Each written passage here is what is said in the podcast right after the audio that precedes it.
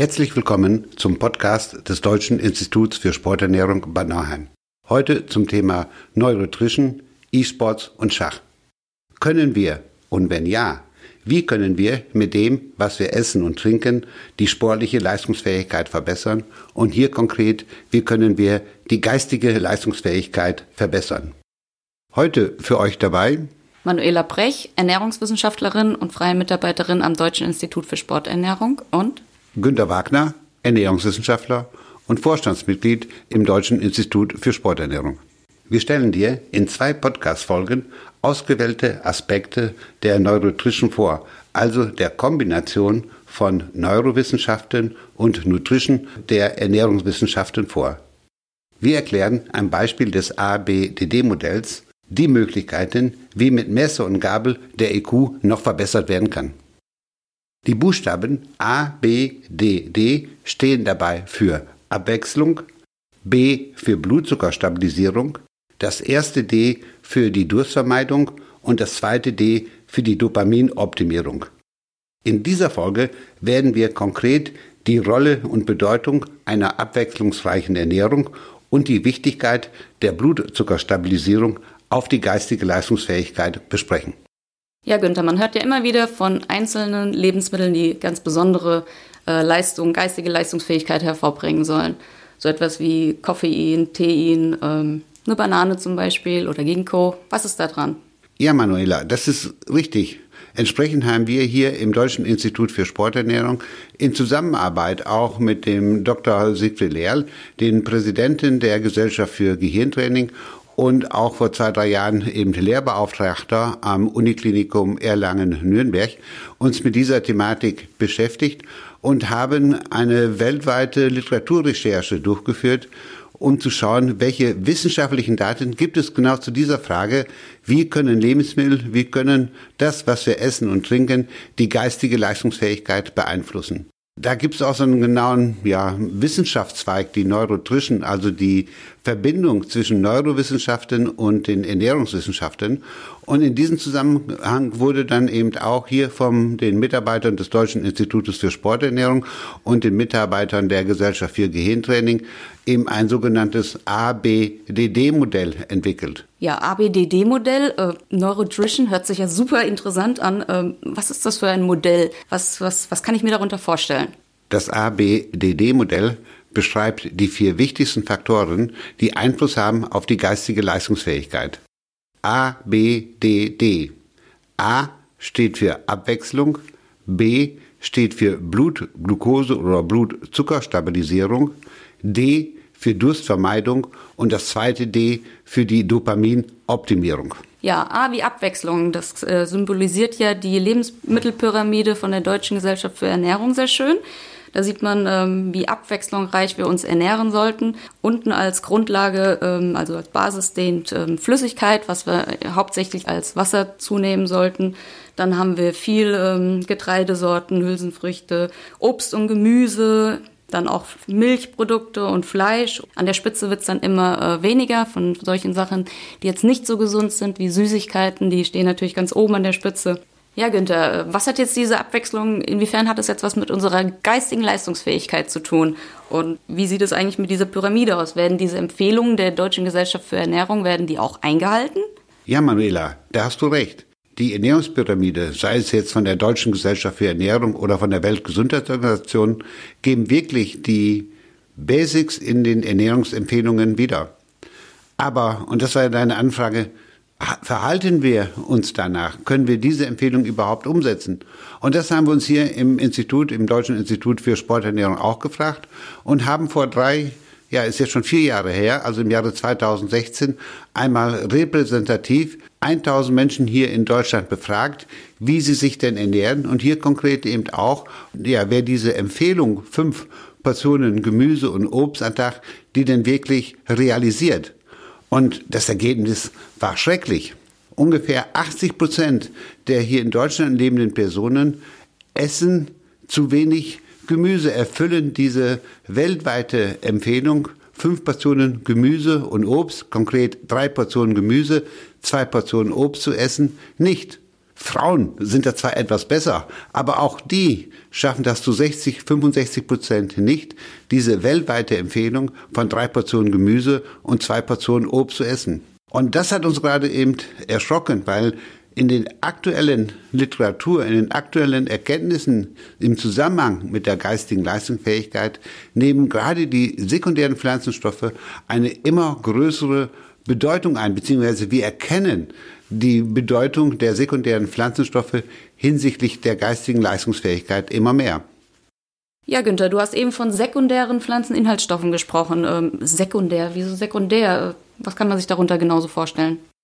Ja, das ist schon ein bisschen verrückt. Also, obwohl diese wichtigen Inhaltsstoffe sekundäre Pflanzenstoffe heißen, haben die für die ja, Gesundheit, aber auch für die geistige Leistungsfähigkeit eine sehr hohe Bedeutung. Sekundäre Pflanzenstoffe kommen eigentlich von der Namensgebung her aus der Botanik. Die primären Pflanzeninhaltsstoffe sind die Stoffe, die die Pflanze für die Photosynthese benötigt. Und die sekundären Pflanzenstoffe, ja, das sind Inhaltsstoffe wie die Farbstoffe, Aromastoffe, Bitterstoffe, die die Pflanze produziert, um sich zu schützen. Schützen vor Schädlingen, schützen vor, ja, für das, was sie am Wachstum und Gedeihen verhindert. Und für uns, für uns Menschen, sind diese Pflanzeninhaltsstoffe alles andere als sekundär. Die sind also ganz, ganz wichtig. Und ich glaube, ohne dass wir da der Ernährungswissenschaft zu nahe treten, wenn es nicht ganz so kompliziert wäre mit den Pflanzeninhaltsstoffen, wären wir da auch sehr viel weiter. Wir haben 13 Vitamine, haben knapp 20 Mineralstoffe, haben einige, was ich, acht, neun Aminosäuren, die lebensnotwendig sind und ein paar Fettsäuren. Also alles übersichtlich. Das können wir in der Ernährungswissenschaften, das kann selbst ich versuchen, einigermaßen zu verstehen. Aber bei den sekundären Pflanzenstoffen haben wir über 5.000, 6.000 verschiedene. Um hier eine Bedarfsdeckung zu erreichen, ist es wichtig, dass wir uns abwechslungsreich ernähren, dass wir abwechslungsreich die Gemüse auswählen, dass wir abwechslungsreich die Obstarten auswählen, die wir verzehren. Ja, genau. Deshalb ist es ja auch so wichtig, auf die Farben zu achten, um wirklich eine Vielfalt von Gemüse- und Obstsorten zu essen. Du hast vorhin diese Studie erwähnt von 1000 Probanden, ähm, wo auch bei rauskam, die haben immer dasselbe Gemüse. Also viele haben ja so ein Lieblingsgemüse und essen das natürlich dann viel, weil man weiß, man sollte viel Gemüse essen. Aber es kommt halt wirklich auf die, auf die Vielfalt, auf die Abwechslung drauf an. Und äh, da sollte man schon drauf achten, dass man auch drei Portionen Gemüse verteilt am Tag isst und zwei Portionen Obst. Und eben, dass man immer abwechslungsreich eben auch mal rot, gelb, grün, also wirklich die volle Palette an Obst und Gemüse auswählt. Ja, man könnte zum Beispiel darauf achten, dass man morgens eben Tomaten schon zum Frühstück isst und mittags einen Paprikasalat, einen gelben Paprikasalat und abends einen grünen Salat oder so, damit man halt wirklich die, die Farbvielfalt äh, auch mitnimmt. Ja, kommen wir zurück zu dem ABDD-Modell. Was machen denn die sekundären Pflanzenstoffe hierbei? Ja, Manuela, das haben wir uns auch gefragt. Und angeregt durch eine Vielzahl von internationalen Studien, die Interventionsstudien gemacht haben mit einzelnen sekundären Pflanzeninhaltsstoffen, haben wir gesagt, okay, wie können wir einmal überprüfen, wenn es uns gelingt, den Gemüse- und Obstverzehr auf die Menge zu erhöhen, die von der Weltgesundheitsorganisation oder du hast es sehr schön erklärt, auch im Rahmen der Pyramide von der Deutschen Gesellschaft für Ernährung, äh, wenn wir die erreichen, wie sich das auf die geistige Leistungsfähigkeit auswirken kann. Und da haben wir eine Studie konzipiert, eben auch mit dem Dr. Siegfried Lehrl von der Gesellschaft für Gehirntraining und dann während der Phase auch Lehrbeauftragter an dem Uniklinikum in Erlangen. Ziel dieser Studie war es, zu überprüfen, ob wir durch eine Erhöhung des Gemüse- und Obstverzehrs hier in Deutschland tatsächlich die geistige Leistungsfähigkeit noch verbessern können. Ja, und wie habt ihr das so gemacht? Es hat sich in der Umsetzung als etwas sehr schwierig erwiesen, wirklich allen Teilnehmern ausreichendes Gemüse und Obst zur Verfügung zu stellen, dies, was dann auch wirklich gegessen wird. Aufgrund dessen haben wir mit einem naturnahen Vitalstoffkonzentrat zurückgegriffen, was bei 20 Milliliter ungefähr den Anteil an sekundären Pflanzenstoffen hat, die in 600, 700, 800 Gramm Gemüse und Obst enthalten sind. Nachdem die Ethikkommission der Medizinischen Fakultät der Friedrich-Alexander-Universität keine Einwände und ein Okay gegeben hat, haben wir dann die Studie bundesweit mit 47 Probanden, mit 47 Teilnehmern durchgeführt. Die Probanden nahmen täglich 20 Milliliter des Prüfpräparates Vitalkomplex Dr. Wolz ein. Mit dem Prüfpräparat war es möglich, eine standardisierte Aufnahme von Obst- und Gemüseinhaltsstoffen zu gewährleisten. So enthalten 20 Milliliter Vitalkomplex Dr. Wolz ungefähr die gleiche Menge an sekundären Pflanzenstoffen wie 800 Gramm speziell ausgewähltes Gemüse und Obst. Die Messungen erfolgten am Anfang und dann nach zwei und nach sechs Wochen. Dazu fanden per Internet eben eine Leistungsmessung statt, unter anderem eben von den wichtigen Parametern der Informationsverarbeitungsgeschwindigkeit und der Merkspanne. Ja, du hast jetzt äh, von einer Leistungsmessung im Internet gesprochen, was auf die ähm, Informationsverarbeitungsgeschwindigkeit und auf die Merkspanne äh, abgezielt hat. Was hat das jetzt mit geistiger Leistungsfähigkeit oder speziell mit dem IQ zu tun? Die Intelligenz des Menschen lässt sich in zwei Bereiche einteilen. Einmal in die kristalline Intelligenz, das ist das erlernte Wissen. Zum Beispiel, ich habe mal gelernt, dass im Jahre 800 Karl der Große in Aachen zum Kaiser gekrönt wurde.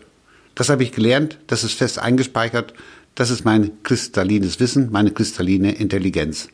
Für mein aktives Leben sehr viel wichtiger ist der andere Bereich, die fluide oder die flüssige Intelligenz.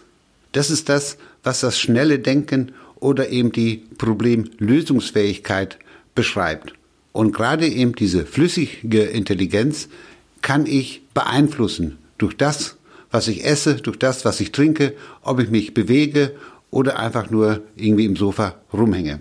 Und im Rahmen der flüssigen Intelligenz ist die Informationsverarbeitungsgeschwindigkeit und auch die Merkspanne zwei zentrale Komponenten, die ich eben auch messen kann und wir in dieser Studie gemessen haben. Ja, was kommt denn jetzt äh, im Endeffekt dabei raus? Also wenn wir jetzt äh, wirklich mehr Obst und Gemüse essen, eben die, die empfohlene Menge, äh, die die WHO oder die DGE auch vorschreibt, oder jetzt in Bezug auf die Studie, wo wir jetzt ähm, das in Form von diesem Vitalkomplex von Dr. Wolz äh, zugenommen haben, was waren da die Ergebnisse? Bei den Teilnehmern, die sich ja bundesweit rekrutiert haben, haben wir regelmäßig die Informationsverarbeitungsgeschwindigkeit und die Merkspanne gemessen. Diese beiden Faktoren, die Informationsverarbeitungsgeschwindigkeit und die Merkspanne, sind Kerngrößen der fluiden Intelligenz. So konnten wir feststellen, dass nach den sechs Wochen die Teilnehmer eine IQ-Verbesserung von fünf IQ-Punkten hatten. Sie hatte am Anfang einen IQ von 110. Das ist schon weit über den Bundesdurchschnitt von 102 bis 103 IQ-Punkten auf 115. Das heißt eine Steigerung von 5 IQ-Punkten nach sechs Wochen Obst- und Gemüseverzehr, ja, der empfohlen wird, sei es jetzt im Rahmen der Ernährungsempfehlung der WHO oder auch der DGE hier in der Studie erreicht durch eben die Aufnahme des Prüfpräparates Dr. Wolls Vitalkomplex. Ja, was ja gerade beim Schach oder E-Sport extrem wichtig ist oder kann man natürlich auch auf jede x-beliebige andere äh, Lebenssituation übertragen, in der Uni oder Schule oder überall, wo man ein hohes Leistungsniveau halten muss. Dass man jetzt dadurch äh, sein IQ so enorm steigern kann, hätte ich jetzt zum Beispiel nicht gedacht. Da sieht man ja gerade in Verbindung zu E-Sport oder, oder Schach auch, ähm, wie wichtig es ist, äh, eben so abwechslungsreich sich zu ernähren. Weitere Informationen zu dieser eben vorgestellten Studie oder eben auch weitere sekundäre Pflanzeninhaltsstoffe findet ihr auf der Homepage www.diese.online in dem Studienblättchen Geistig fitter durch Obst und Gemüse. Gut, dann kommen wir uns äh, zu unserem nächsten Baustein des ABDD-Modells, also B wie Blutzuckerstabilisierung. Ja, jetzt äh, fragt man sich erstmal Blutzuckerstabilisierung. Was kann man sich darunter vorstellen? Also wir haben ja in unserem Blut immer einen gewissen Anteil an Zucker, um unsere Organe eben mit Energie versorgen zu können. Und äh, gerade für die geistige Leistungsfähigkeit ist es eben enorm wichtig, diesen Blutzucker eben so stabil wie möglich zu halten. Das ist ein ganz wichtiger Aspekt, Manuela. Die Blutzuckerstabilisierung. Das menschliche Gehirn ist ein echter Energiefresser. Obwohl es nur zwei Prozent der Körpermasse ausmacht, verbraucht es über 20 Prozent der Gesamtenergie. Ja, Günther, wofür braucht unser Gehirn denn überhaupt so viel Energie? 95 Prozent der Energie, die im Gehirn verbraucht wird, wird für die Aufrechterhaltung der normalen Funktion benötigt. Also für die Atmung, für das Gleichgewichtssinn. Und nur 5 Prozent eigentlich für die Königsdisziplin, für das Denken. Unser Körper braucht insgesamt 200 Gramm Kohlenhydrate pro Tag, mindestens. Das Gehirn 75 Prozent davon, also rund 150 Gramm. Das sind pro Stunde fünf bis sechs Gramm, die unser Gehirn für die Energiefreisetzung eben für das Denken und die Aufrechterhaltung der Funktionen benötigt. Das klingt nicht viel, fünf bis sechs Gramm Kohlenhydrate oder eben fünf bis sechs Gramm Glucose pro Stunde. Aber es ist wichtig, dass diese kontinuierlich dem Gehirn zur Verfügung gestellt werden. Entweder aus der Leber oder eben durch das, was wir essen und trinken. Denn nur im Notfall kann der Körper Glucose selbst herstellen. Dieser Notfall liegt vor, wenn die Glykogen, die Kohlenhydratspeicher in der Leber leer sind oder eben die Zufuhr über das, was wir essen und trinken, fehlt. Ja, jetzt sprechen wir ja die ganze Zeit von Blutzucker. Also im Endeffekt benötigt unser Körper ja Blutzucker zur Stabilisierung. Wie bekommen wir die denn jetzt überhaupt äh, erstmal aufgenommen? Also wir, wir, wir bekommen Glucose, das ist Haushaltszucker oder Traumzucker oder auch andere Kohlenhydrate über unsere Nahrung. Und äh, wie unterscheiden sich diese, diese Zucker hinsichtlich dem Blutzuckerspiegel? Wie und in welcher Geschwindigkeit Kohlenhydrate, Glucose aus den Lebensmitteln dem Körper zur Verfügung gestellt werden, hängt von einer Vielzahl von unterschiedlichen Faktoren ab.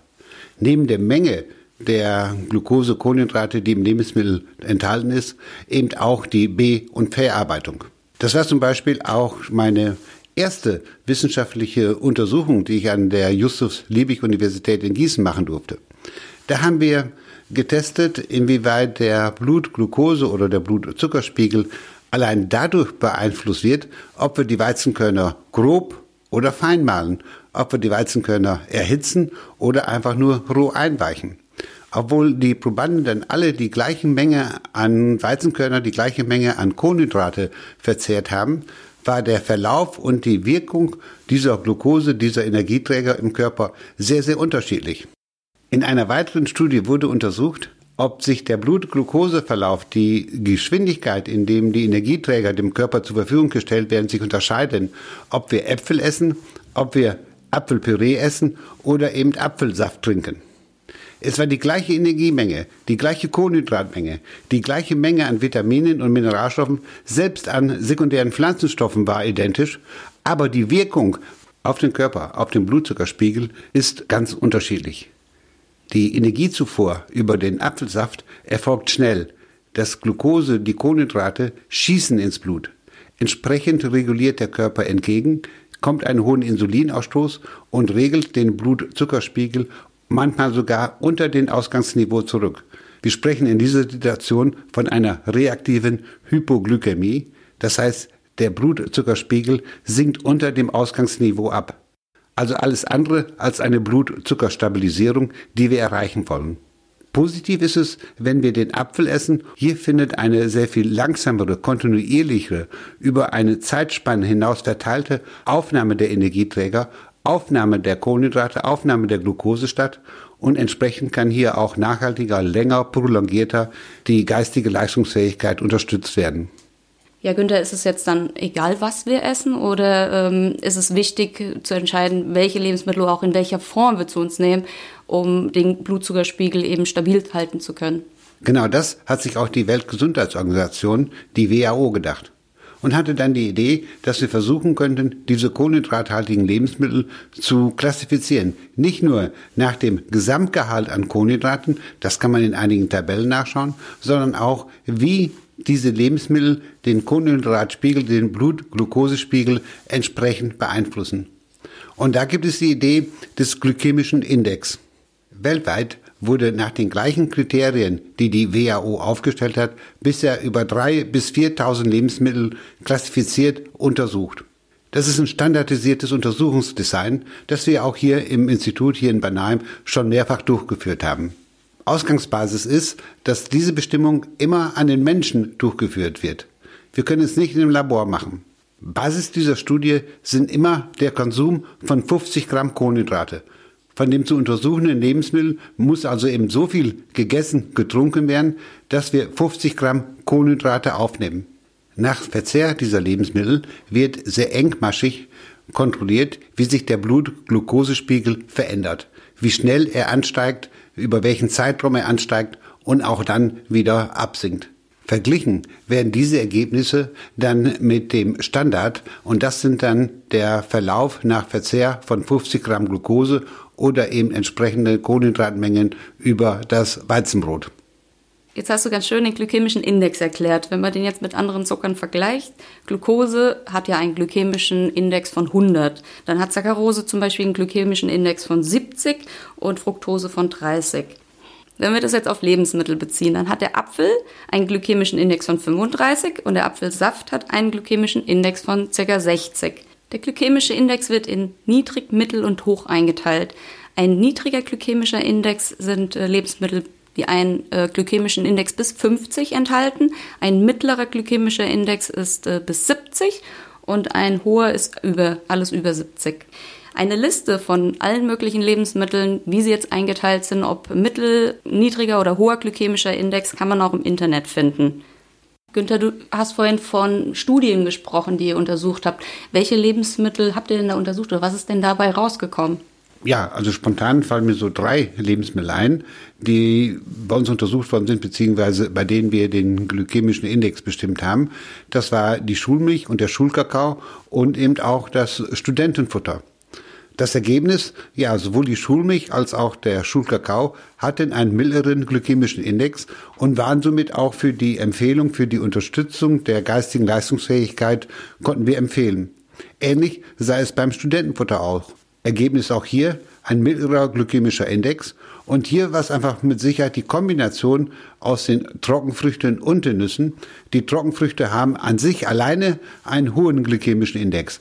Zusammen aber mit den Nüssen, mit den Fettsäuren aus den Nüssen, wird dieser gesamte glykämische Index aus dem Lebensmittel Studentenfutter prolongiert und das Ergebnis ist ein mittlerer glykämischer Index und somit auch für die mentale Leistungsfähigkeit empfehlenswert. Ja, der glykämische Index, der bezieht sich ja jetzt immer auf die 50 Gramm Kohlenhydrate. Wir essen aber ja nicht jedes Mal 50 Gramm Kohlenhydrate bei einem Lebensmittel. Äh, wie kann man das denn jetzt so auf den Alltag projizieren? Hierfür hat die Ernährungswissenschaft eben den Begriff der glykämischen Last oder der glykämischen Ladung entwickelt. Bei der glykämischen Last, der glykämischen Ladung, wird der glykämische Index in der Portionsgröße mit berücksichtigt.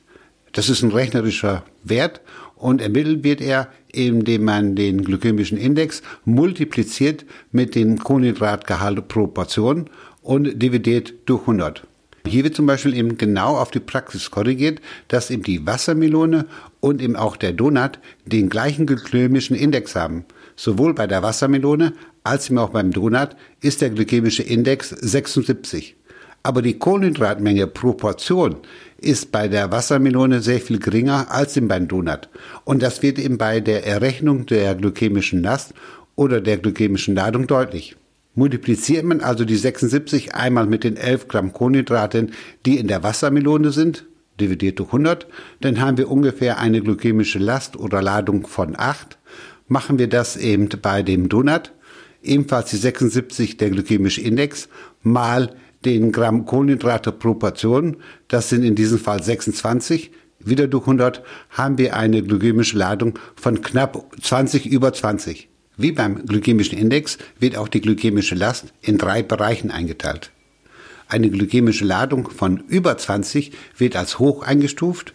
Eine mittlere glykämische Last wird zwischen 11 und 20 und eine niedrige glykämische Last ist unter 10. Zusammenfassend kann man also sagen, dass sowohl für den E-Sport und Schach als auch für jede andere ähm, Situation ein stabiler Blutzuckerspiegel von hoher Bedeutung ist. Um einen stabilen Blutzuckerspiegel zu, zu halten, sind Lebensmittel mit einer niedrigen bis mittleren glykämischen Last zu bevorzugen. Lebensmittel mit einer niedrigen glykämischen Last sind zum Beispiel Quark oder Joghurt oder Äpfel. Lebensmittel mit einer mittleren glykämischen Last sind so etwas wie Studentenfutter, äh, Müsli oder Roggenvollkornbrot. Vielen Dank, Günther, für dieses informative und kurzweilige Gespräch über den ersten Teil des ABDD-Modells und über die Bedeutung einer abwechslungsreichen Ernährung mit ausreichend viel Gemüse und Obst also der Umsetzung der fünf am Tag Regel mit drei Portionen Gemüse und zwei Portionen Obst pro Tag und der Bedeutung der sekundären Pflanzenstoffe für die geistige Leistungsfähigkeit. Interessant waren auch die geschilderten sehr positiven Ergebnisse der bundesweiten Studie des Vitalkomplex Dr. Wolz, dass bereits 20 Milliliter dieser naturnahen Nahrungsergänzung so viele sekundäre Pflanzenstoffe liefert, die in ungefähr 600 Gramm ausgewähltem Obst und Gemüse enthalten sind und man hierdurch nachweislich Kerngrößen geistiger Leistungsfähigkeit wie Informationsverarbeitungsgeschwindigkeit, Merkspanne und Arbeitsspeicherkapazität nachhaltig verbessern kann. Wichtig waren auch die Hinweise, wie man seinen Blutzuckerspiegel stabilisieren kann, um Leistungseinbußen aufgrund von Unterzuckerung oder suboptimalen Blutzuckerspiegeln zu vermeiden. Sehr vorteilhaft, dass die Weltgesundheitsorganisation hierfür das Studiendesign zum glykämischen Index und der glykämischen Last entwickelt hat, um diese Wirkung bei den unterschiedlichsten Lebensmitteln auf den Blutzuckerspiegel vergleichbar beschreiben zu können. Das Buch, das du zusammen mit Dr. Siegfried Lerl und Frau Dr. Anja Irmler geschrieben hast, Neurotrition, die richtige Ernährung für einen höheren IQ und das im Biotika Verlag erschienen ist, enthält ja auch zahlreiche Tabellen und Grafiken, unter anderem eine ausführliche Tabelle über den glykämischen Index und die glykämische Last von Lebensmitteln. Empfehlen kann ich in diesem Zusammenhang auch gleich den Band 2, den IQ in sieben Tagen um fünf IQ-Punkte zu steigern. Das kompakte Programm aus Ernährung, Gehirntraining und Bewegung zur Förderung der geistigen Leistungsfähigkeit ebenfalls erschienen im Eubiotika Verlag Wiesbaden. Ja, ich freue mich auf die Fortsetzung des Gesprächs über die Bedeutung der beiden Ds im ABDD-Modell, über Durstvermeidung und der Dopaminoptimierung im Teil 2 dieses Podcastes, über das Thema Neurotrition, E-Sport und Schach. Vielen Dank dir, Manuela, für die angenehme Gesprächsführung und auch für die informative Zusammenfassung. Im zweiten Teil dieses Podcasts werden wir dann die beiden Ds besprechen, die Durstvermeidung und die Dopaminoptimierung. Das war ein Podcast des Deutschen Instituts für Sporternährung Bad Nauheim. Weitere Informationen unter www.diese.online.